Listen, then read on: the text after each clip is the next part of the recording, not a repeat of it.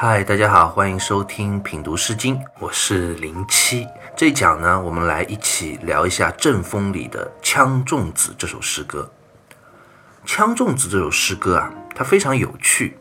现在的理解啊，主要是认为这首诗歌的故事是讲了一位在家中的女子拒绝对自己热烈追求、爱慕无比的一个小伙子。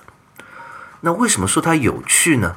因为这首诗歌可绝对不是一首简简单单的爱情上的拒绝诗，字里行间又透露出这位女生极为复杂、矛盾而微妙的心理。诗歌一共有三段，每段的内容呢也是有重复之处的。我们就先来看这首诗歌分别三段的第一句：“羌仲子兮，吾与我礼，吾者我数起。”羌仲子兮，吾与我强，吾者我树桑。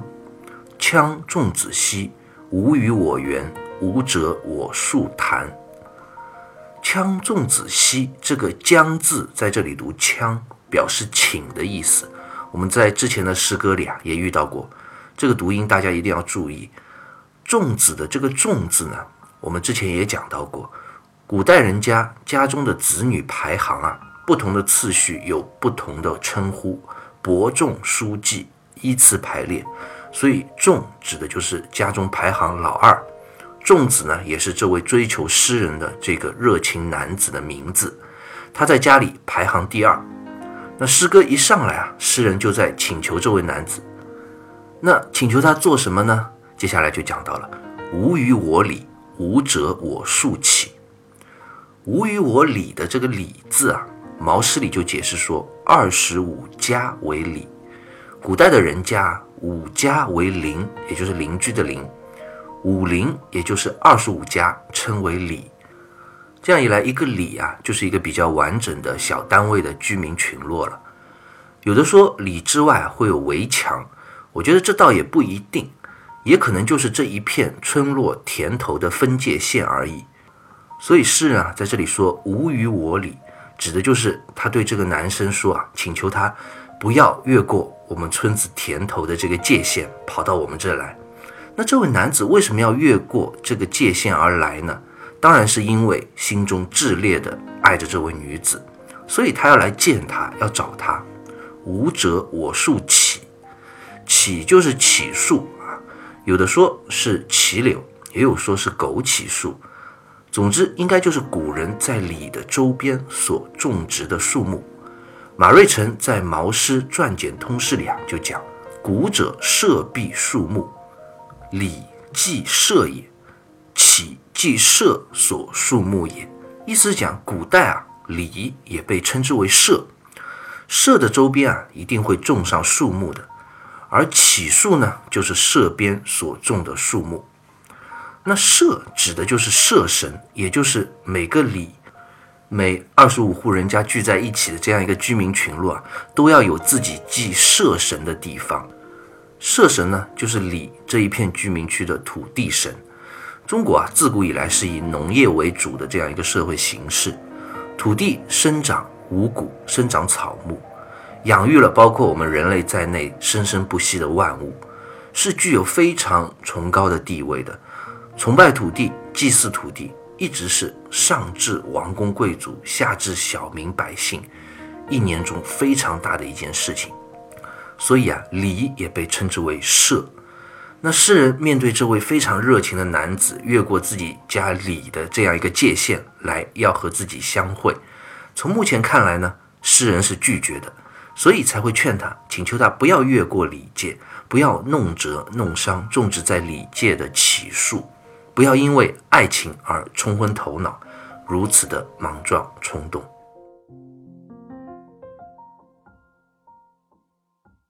诗歌第一段的第一句啊，我们看到了诗歌的作者这位女子在请求、奉劝、追求她的这个小伙子，不要越过礼界，弄伤起诉来找他，似乎态度是拒绝之意。但是啊，如果我们接着往下看，就会发现有趣之处了。这位女子是真的在拒绝吗？我们再接着往下看下两段的分别第一句：“第二段的第一句“羌仲子兮，吾与我强，吾者我树桑”，这一句啊和第一段的第一句基本上是一样的，就是改了两个字，但是这两个字却意味深长。墙呢，指的就是围墙，也就是这位女子家的围墙；桑呢，就是指桑树。王先谦在《十三家艺集书》里就讲：“古者桑树依墙”，意思讲古人啊都会在家里的墙边上种上桑树。诗人在这里继续在请求拒绝这位男子说：“请你不要翻过我家的围墙啊，不要因为翻墙而弄折弄坏我家的桑树。”好了，诗歌写到这里啊，我想大家都意识到这个文字背后耐人寻味之处了。这位姑娘是真的在拒绝这位小伙子吗？我们说啊，如果你真的要拒绝一个人，按理说是应该越拒绝他离你越远啊。他倒好，怎么越拒绝这小伙子啊，结果越来越近了。本来还说在村头的里界，现在居然已经跑到他家的围墙下了。我们先不管啊，先看诗歌第三段的第一句：“羌仲子兮，吾与我园，吾者我谈。”园指的就是这位女子家中的园子，园子里呢种着檀树。这里呢又比上一段又更进一步了，已经连女子家的围墙也进来了，直接到她家的园子里了。女子啊还在继续请求他。哎呀，你不要再进来了呀！不要再到我家园子里来了！不要弄折我家园子里种的檀树。这一步步啊，从村头的田界到家里的围墙，再到家中的园子，诗人啊，这个女子真的是太不会拒绝人了。大家说这里面是不是肯定有问题？这个女子分明就不是在拒绝嘛，这完全就是在迎接带路啊！一路就从村头田界直接把这男子给带回家了，有没有？我们现在有一句很流行的话，形容诗人这个行为啊，就再合适不过了，叫嘴上说不要，行为很诚实，口是心非啊。嘴上嘛一直说着，哎呀，你不要再来了呀，而行为上呢，一路都把人家带回家了。所以啊，历来有很多人解释这首诗歌啊，都说这是一首女生婉转的请求小伙子不要来追求自己，不要来和自己相会的诗歌。其实根本就不是的，这完全就是一首青年男女啊幽会的诗歌。而最后讲到的这个园，也就是园子呢，就是他们幽会的地点。我们如果读古典文学、古典小说的朋友啊，都会知道，古人家里的园子啊。就是一个很特别的地方，比如像《红楼梦》里面的大观园，所有美好的爱情故事啊，都是在园子里发生的。那里树木繁茂，百花盛开，象征着青春在绽放。所以古时候男女幽会恋爱的绝佳地点，就是在家里的院子。而《羌仲子》这首诗歌里，这对男女青年呢，也正是这样一对坠入爱河的恋人。诗人啊，这位女子，她悄悄地把这位心爱的小伙子带到自己家的后院的院子里私会幽会，但是呢，她心中又是非常矛盾的，所以啊，嘴里总是半推半就，好像一副不太情愿的样子，但是行为上呢，却没有一丝的拒绝之意。这样做，当然一方面是因为女孩子嘛，总会有一些矜持之情，而另一方面呢，也有其他的原因所在。那究竟是什么原因呢？我们接着往下看诗歌。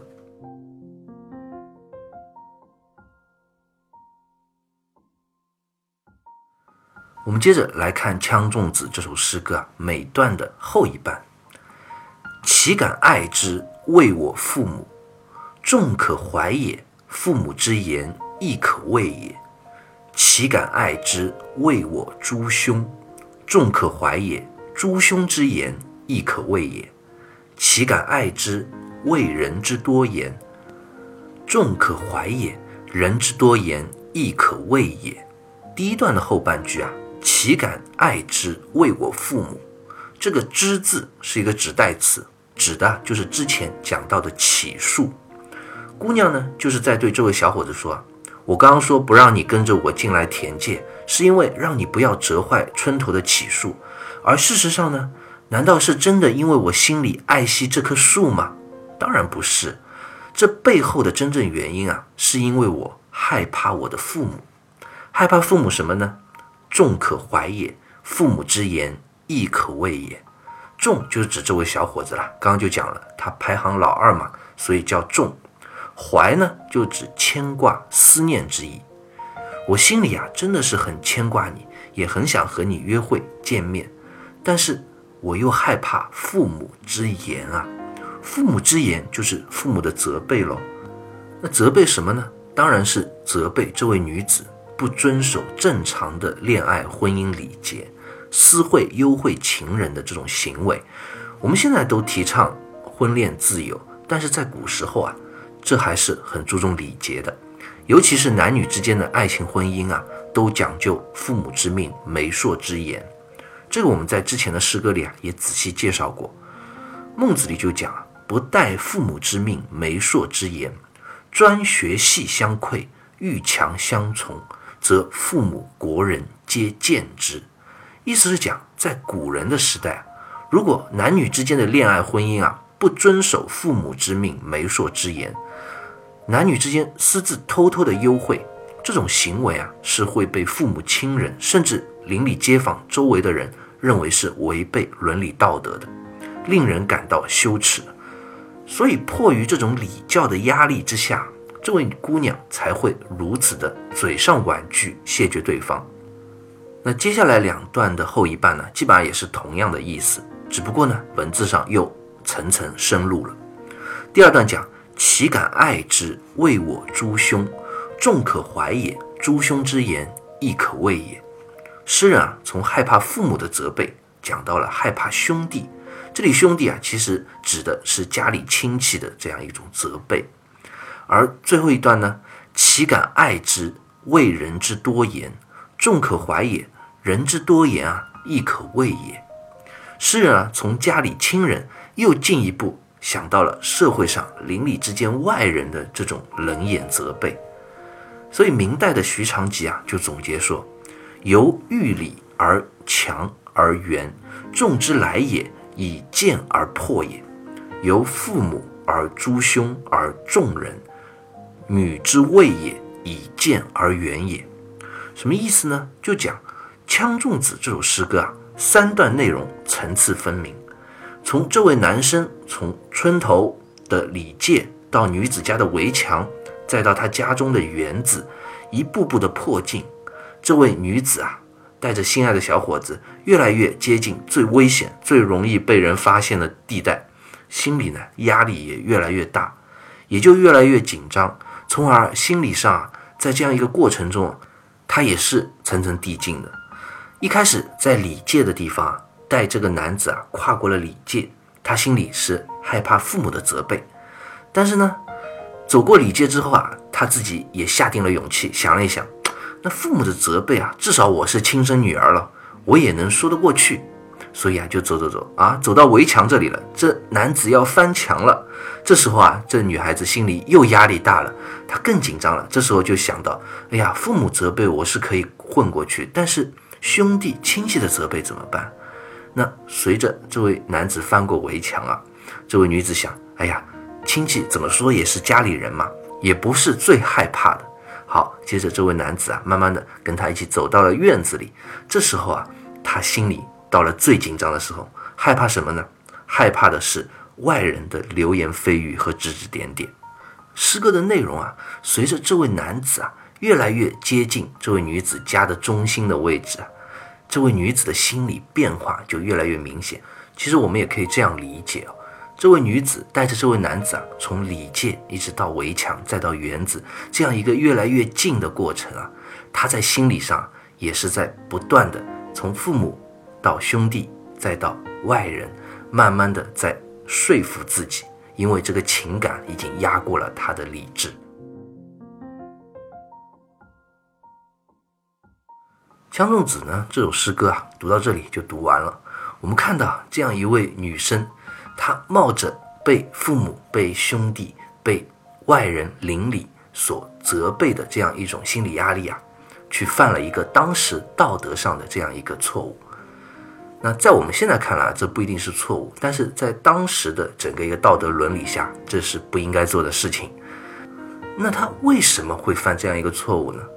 古希腊的哲学家苏格拉底啊，他就曾经说过：“知识就是美德。”他为什么这样说呢？他认为一个人为什么会做违背他所处时代伦理道德的这样一个错事呢？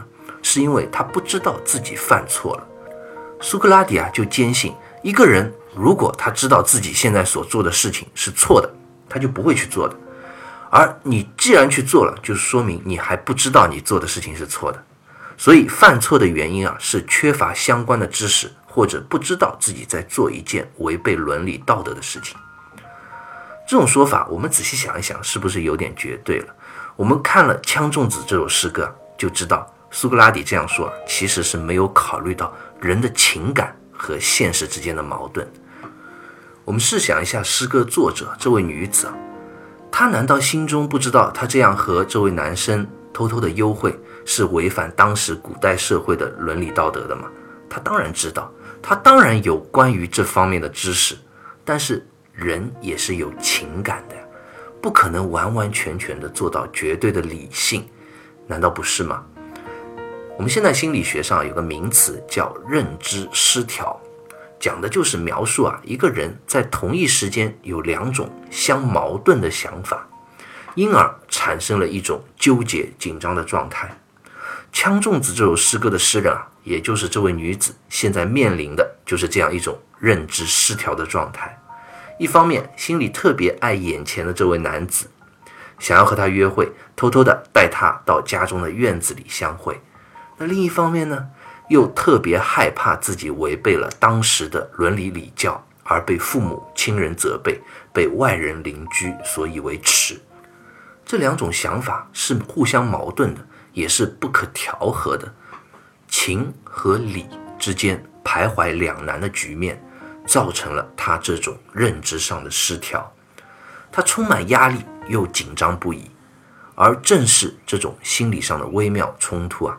才会让他表现出这种嘴上说不要，行为很诚实的状态，也造就了《枪粽子》这首诗歌啊所独具魅力的文学张力。好，关于《枪粽子》这首诗歌啊，我们就先聊到这里，下期再会。